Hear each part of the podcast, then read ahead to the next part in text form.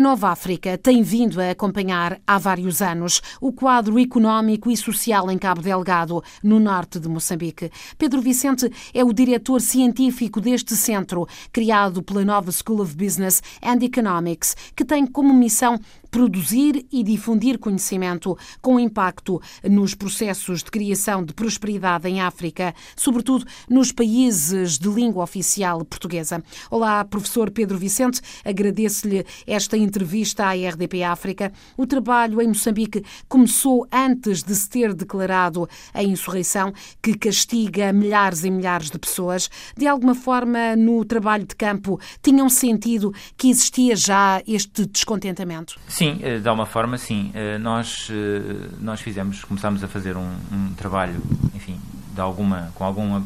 com alguma profundidade na província de Cabo Delgado em 2016, ainda antes dos acontecimentos começarem, de, de, em termos de conflito. E, e, nessa altura fizemos uma linha de base de um projeto que estava relacionado com a gestão de recursos naturais e, portanto, de chegar a, às populações com informação sobre essa gestão de recursos naturais e também recolher informação sobre o que é que as populações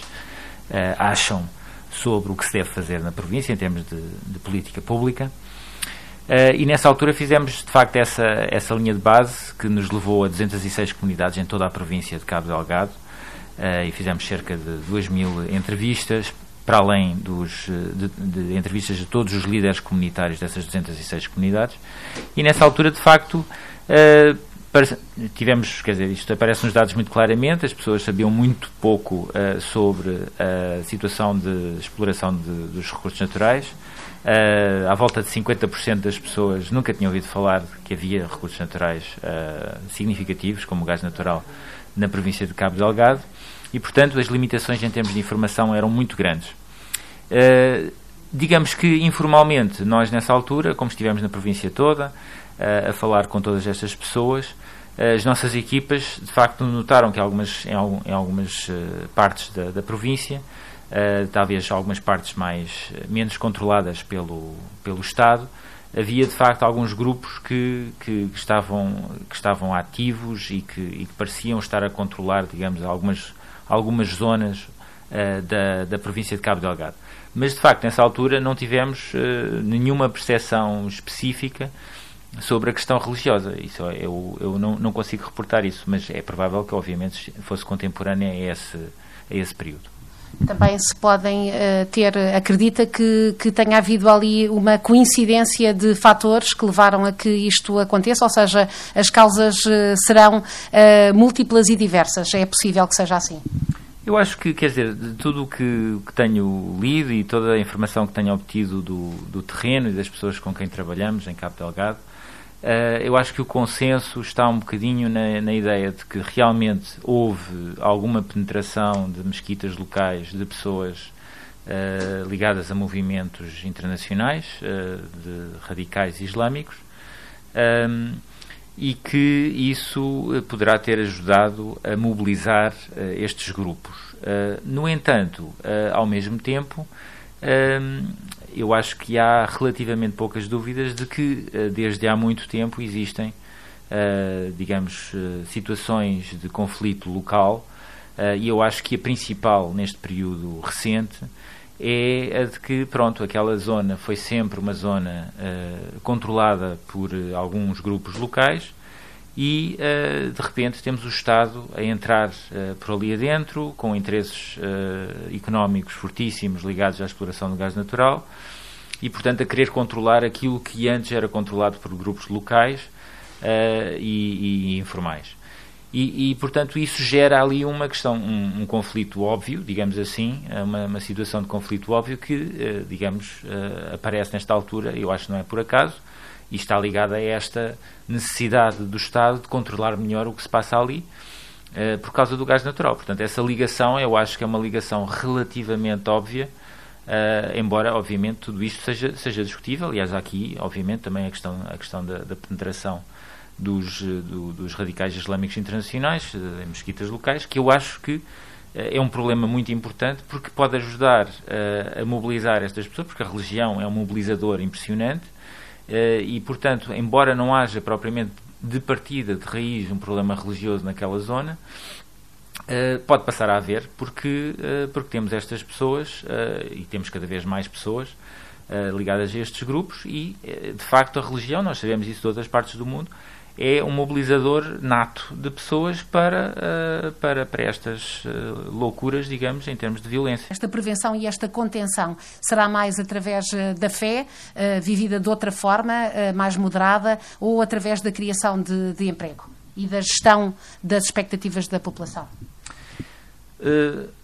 bom, uh, dos, nós fizemos dois estudos neste contexto uh, e, e, podemos dizer que, de facto, nós estávamos a trabalhar fortemente neste contexto antes até de começarem estes, estes, estes episódios. E o que podemos dizer destes dois estudos? O primeiro é um estudo que foi a toda a província, com informação, tentando captar as populações em termos de mobilizá-las para este assunto dos recursos naturais, tentar perceber o que é que os recursos naturais podem fazer pelo desenvolvimento da província. Um, e, portanto, e o que nós percebemos desse estudo é que existe uma relação factual, que é direta, imediata, causal, entre esse tipo de esforço, de mobilização das populações, de passar a informação, de envolvimento das populações e menor conflito depois, porque nós depois acompanhamos os eventos de conflito, nomeadamente eh, eles estão georreferenciados eh, em bases, bases de dados internacionais que estão, que estão disponíveis para todos e conseguimos perceber exatamente que aqueles sítios onde houve disseminação de informação estão menos relacionados com violência do que os outros. Bom, e portanto isto é, é, é uma evidência absolutamente eh, fortíssima sobre uh, o potencial de, do envolvimento das populações uh, em termos de prevenção de conflito. Mais recentemente fizemos um outro projeto com um, com o envolvimento, em parceria com o Conselho Islâmico de Moçambique, que é um parceiro desde, desde longa data do, do Nova África, desde 2009, que estamos a trabalhar com o CISLAM. E o CISLAM, a primeira reação do CISLAM relativamente a este assunto foi Uh, bom, temos que fazer alguma coisa, temos que nós, se, se a religião é um, é um, é um ponto focal de, de, problema, pois nós temos que fazer alguma coisa. E, portanto, o, o, o fez uma, fez uma campanha em favor de um Islão moderado, portanto, tentando desmontar aqueles mitos relacionados com ideias mais extremistas. Uh, e, ao mesmo tempo, fez também, patrocinou uma, uma, uma formação para tentar uh, dar mais oportunidades de mercado de trabalho e de empreendedorismo aos jovens de Pemba. Portanto, este é um estudo que, já nesta altura, já era impossível estar a trabalhar na província,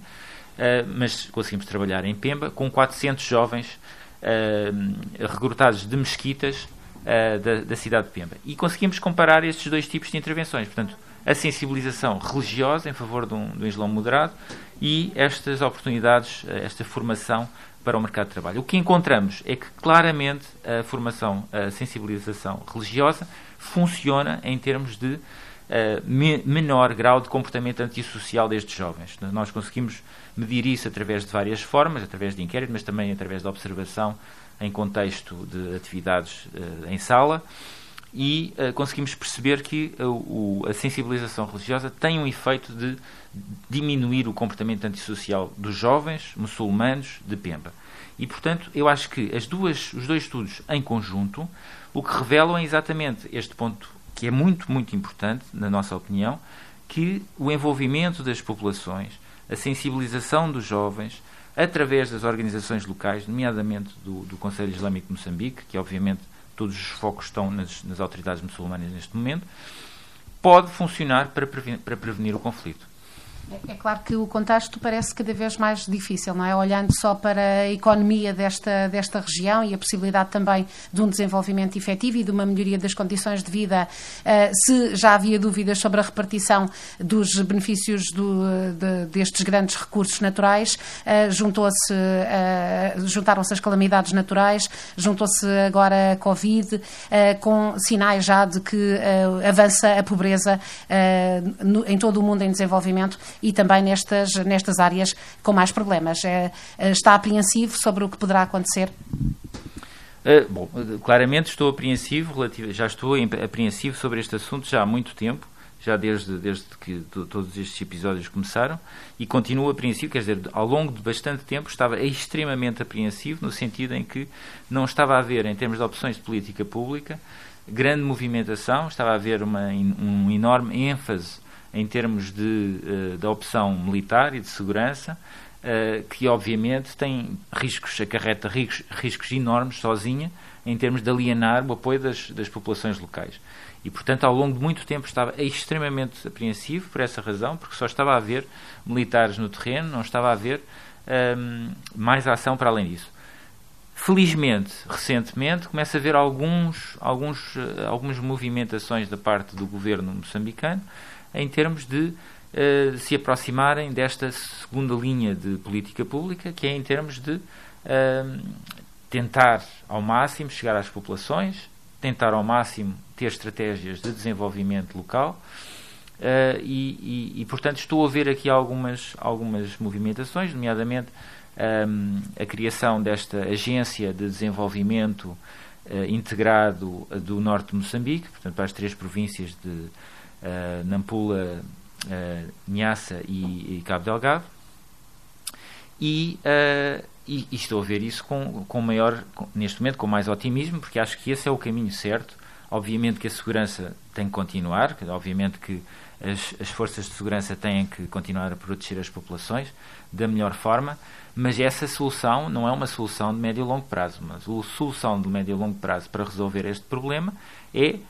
principalmente a questão do desenvolvimento local, a questão de haver de facto uma prioridade de ouvir as populações, auscultá-las, envolvê-las nas decisões, e eu acho que isto é uma, é uma, é uma, de alguma forma é também uma oportunidade de uh, pôr Moçambique mais no, no, no, sentido do desenvolvimento e também da, uh, da prestação de, de, contas da parte do governo uh, relativamente às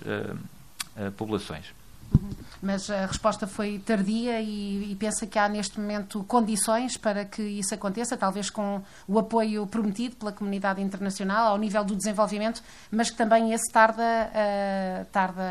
a chegar. Eh, eu acho que também este período, uh, este período uh, destes últimos três anos serviu também, de alguma forma, para o mal e para o bem, neste caso para o bem, para tentar mobilizar uh, as agências internacionais uh, e, obviamente, há interesses uh, internacionais naquela região que vão além do, do, simples altruísmo relativamente a tentar ter o, o, menor grau de conflito possível. Portanto, obviamente que existem interesses fortes dos, dos, americanos e, do, e, agora dos franceses também naquela, naquela zona. E eu acho que, uh, bom, uh, de facto, uh, também começa a sentir, a própria União Europeia também se está, também se está a mexer no sentido de tentar apoiar. a zona do SADEC também está, obviamente, preocupada com a situação, porque estão preocupados com a eventual expansão do conflito para outros países ali da, da, da região. E, portanto, eu acho que, de alguma forma, este tempo maturou algum apoio internacional para, de facto, tentar ajudar o governo moçambicano e as organizações locais a tentar resolver ou melhorar esta situação. E, portanto, acho que eh, desse lado também tenho esperança. Eu, nós aqui no Nova África somos pessoas uh, otimistas e, portanto, olhamos sempre para estes contextos de uma forma otimista, porque, pronto, existem problemas, neste caso problemas gravíssimos, mas, eh, mas há também soluções, eh, tenho a certeza.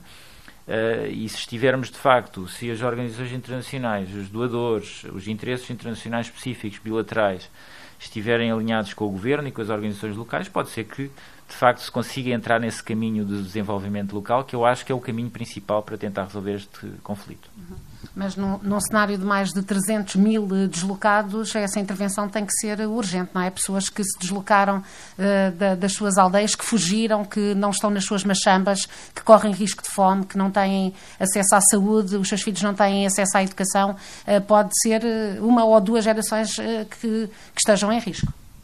Absolutamente. A questão dos deslocados é muito importante e eu acho que a questão dos deslocados é, de alguma forma difícil de separar da questão da urbanização em Moçambique. Uh, Moçambique, de alguma forma, sempre foi um, um país que tentou uh, fugir um bocadinho deste movimento uh, em, na direção das cidades. Portanto, o governo é sempre muito, muito fã de, de, de, das, do desenvolvimento rural. Portanto, no discurso do governo, normalmente está sempre o, o desenvolvimento rural, porque, obviamente, a base de apoio política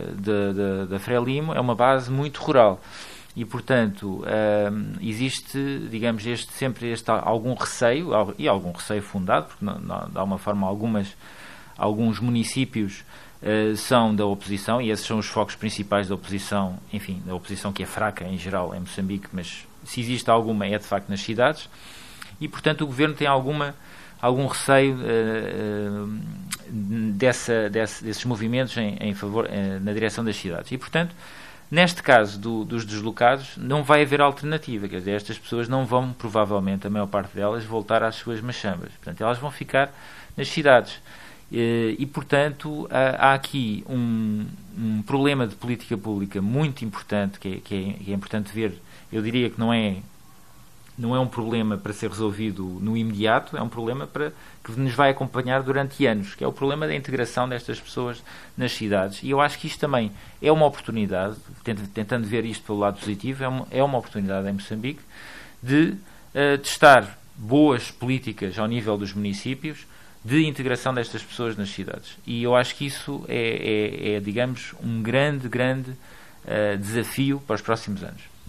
A Nova África continua com este trabalho em Moçambique, eh, determinado com certeza por estas circunstâncias da, da pandemia. Não é possível o trabalho no terreno e, e, está muito, muito limitada, provavelmente, a vossa intervenção. Mas eh, por onde é que vai o vosso trabalho agora, especificamente em Moçambique? Pois, neste momento, nós estamos eh, ainda a trabalhar no contexto uh, de, de, Cabo Delgado. Obviamente, estamos muito parados uh, em termos de trabalho de campo, uh, por razões óbvias, por causa do Covid. Mas, uh, bom, estamos, por sinal, neste momento a fazer um conjunto de inquéritos, uh, principalmente acerca do Covid, inquéritos telefónicos, uh, porque obviamente não podemos estar no terreno, mas esse é, digamos, o, o, a única, o único trabalho que está neste momento em curso, porque é o que podemos fazer, em termos de, e é, e é digamos, a prioridade em termos de, de política pública também, é tentar ajudar a informar uh, os decisores com um bocadinho de informação uh, e nós temos a vantagem de termos acesso a, um, a bases de dados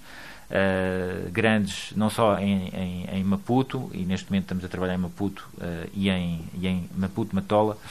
e em Cabo Delgado também, nesse, nesse contexto, contexto de Covid, porque estas também são as, eh, são as províncias, uh, bom, Maputo cidade e, Maputo província em geral, mas também Cabo Delgado, onde tem havido mais, mais prevalência do, do, da doença. Portanto, isso estamos a fazer. Mas depois, também estamos a preparar uma nova fase de trabalho em uh, Cabo Delgado, relacionada com a prevenção de conflito, em que gostaríamos muito, e estamos a tentar uh, captar todos os apoios locais nesse sentido, neste momento, para conseguir fazer um trabalho de, uh, lá está, passar informação às populações, nomeadamente através da rádio, é, o, é, o que, é, uma, é uma possibilidade. E a outra possibilidade é, em termos de sensibilização destes jovens, tentar prevenir que eles se juntem a, a conflito. E, portanto, estamos, estamos a trabalhar ainda nessa, nessa, nesse âmbito. Depois, estamos a trabalhar também, estamos a começar a tentar trabalhar também no âmbito da, da, da do sentido da urbanização. No, no, estamos a tentar trabalhar com um município em particular, um, que é o município de Climane, uh, exatamente nesta perspectiva de tentar integrar os migrantes rurais uh, dentro da cidade. E, portanto, Estamos a trabalhar nestas, estas são as nossas áreas. Neste momento é o, é o que estamos a preparar para os próximos uh, dois, três anos. E penso que em relação à Guiné-Bissau também tem projetos ligados ao impacto da pandemia? Em, em, na Guiné-Bissau, o que estamos, uh, estivemos durante, durante o, bom, uh, de facto o trabalho foi ali interrompido com a pandemia, mas estava, digamos, uh, quase, estávamos quase a terminar uma fase que tem a ver Portanto, na Guiné-Bissau nós estamos a trabalhar em saúde já há algum tempo, portanto, isto foi desde antes da pandemia. Portanto, nesse sentido, sim, estivemos a trabalhar com a ONG Vida, portanto, a parceria tem, principal é com a ONG Vida, que é uma ONG que gera uh, agentes de saúde comunitária uh, numa série de, de, de, de regiões, de, não só Cacheu Biombo, mas também em, na cidade de Bissau. Uh, e nós trabalhamos no contexto da cidade de Bissau, com, a tentar perceber que incentivos é que estes agentes de saúde comunitária poderiam, uh, como, como, afinar o sistema de incentivos destas, destes, destas pessoas, que são muito importantes para, para o sistema de saúde, porque são as pessoas que de facto podem trazer as populações para o sistema formal de saúde, que é muito a razão por, estamos tão mal em termos de indicadores de saúde na Guiné-Bissau. E, portanto, de alguma forma, eh, estas pessoas são, são de facto centrais, absolutamente fundamentais, para melhorar estes, estes indicadores de saúde, eh, nomeadamente com crianças pequenas e com grávidas. Bom, eh, depois começámos a fazer, continuámos esse trabalho, nomeadamente num trabalho um bocadinho mais rural, para deixarmos a cidade de Bissau e fomos mais para Cacheu Biombo, e aí começámos, foi esse trabalho que foi interrompido e que esperamos recomeçar, é um trabalho sobre um, como integrar, digamos assim, um, uh, os, os, uh, os, médicos tradicionais, portanto, as pessoas ligadas a, aos, aos, cuidados de saúde não formal, digamos assim, um, como integrar essas pessoas numa estratégia de saúde uh, ao nível comunitário. e, portanto, que seja, obviamente, integrada com o sistema formal. E, portanto, nesse sentido, fizemos um inquérito muito alargado sobre crenças uh, relativamente à saúde das pessoas um, ehm, e foi isso que, que, interrompemos ali. Agora, nesta, nesta fase, estamos a ver exatamente o que é que vamos fazer a seguir, estamos à, estamos à procura de, de, de enfim, de ver quando é que uh, poderá haver algum financiamento que nos permita uh, continuar. Eh, e também quando, eh, quando eh, houver condições do terreno para, para, para ir às, às, às, comunidades, porque sem isso, de facto, não conseguimos trabalhar. São tempos estranhos também para os investigadores. São, sem dúvida. Sim, senhor. Muito obrigada, professor.